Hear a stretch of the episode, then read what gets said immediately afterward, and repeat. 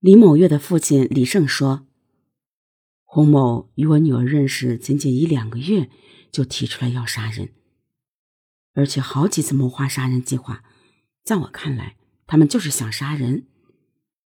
说李某月和他们策划去缅甸干什么事儿，说他与洪某存在感情纠纷，都是杀人的借口。”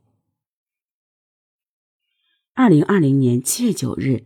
张某光、曹某清残忍杀害李某月后，于次日返回南京。张某光被洪某安排借住在一朋友家里，曹某清则返回单位继续上班。八月三日，张父在浙江办事，因为一直联系不上儿子，便问张丽要了张某光的微信密码，希望通过登录微信的方式让儿子联系他。尽管他未能成功登录。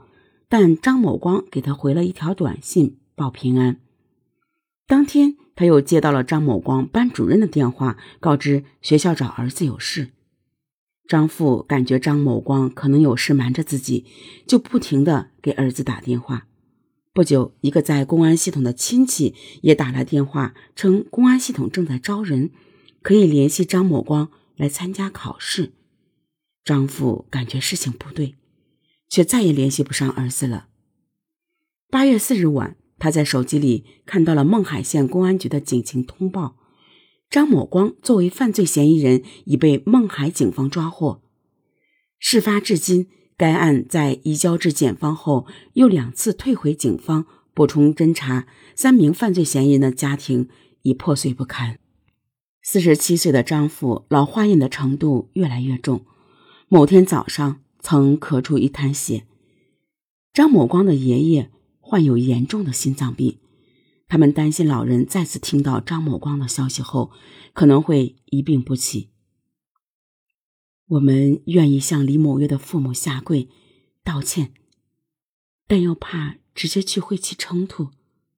张父说：“对于曹某清的父母来说，这件事让曹家的天都塌了。”他的母亲已经患上了抑郁症，变得敏感多疑，直到现在，家人也一直不敢和他的爷爷奶奶说出实情。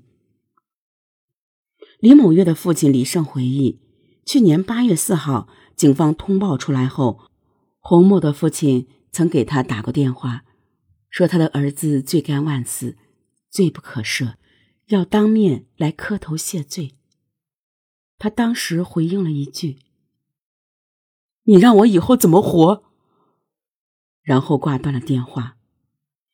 李某月的父母说：“为了能让杀人凶手得到应有的制裁，现阶段他们不会与犯罪嫌疑人家属见面，更不可能谅解。我们失去了女儿，再多的钱也换不回她的生命。我们会保持初心，不会因为钱去签署谅解书。”让法院轻判杀人凶手。李胜说：“目前洪某的家属并未对外发声。此案中，洪某、张某光、曹某清三人都漠视人性，剥夺他人生命。洪某是为了宣泄自己极端的情绪，让其极端扭曲的想法得到实施，不惜剥夺自己女朋友的生命。”张某光、曹某清二人则是为了自己的私利，漠视生命，听命于洪某，残忍杀害李某月。洪某冒充国安人员招收小弟的行为，涉嫌触犯冒充国家工作人员招摇撞骗罪，其行为严重抹黑了国家安全部门的形象。其团伙成员若不是因李某月案被抓获，任其发展，不排除会做出更极端的恶性事件。洪某为该案主犯，一手策划了杀人计划，并指挥他人杀害李某月，主观恶性极大。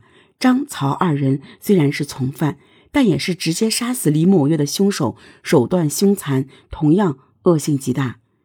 现在女儿尸骨未寒，遗体依旧在当地殡仪馆。李胜希望此案尽快开庭审理。